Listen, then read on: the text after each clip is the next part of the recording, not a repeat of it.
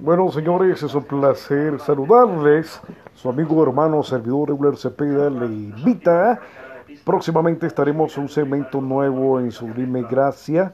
Vamos a estar eh, conversando con algunos de los candidatos eh, a puestos públicos en nuestro municipio, en nuestro departamento y, por qué no decirlo, en nuestro país.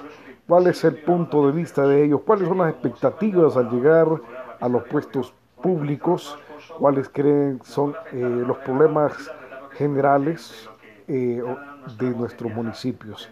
Así que les invito a formar parte de esta programación. Eh, próximamente, por medio de esta red social, vamos a estar compartiendo estas entrevistas. Feliz día.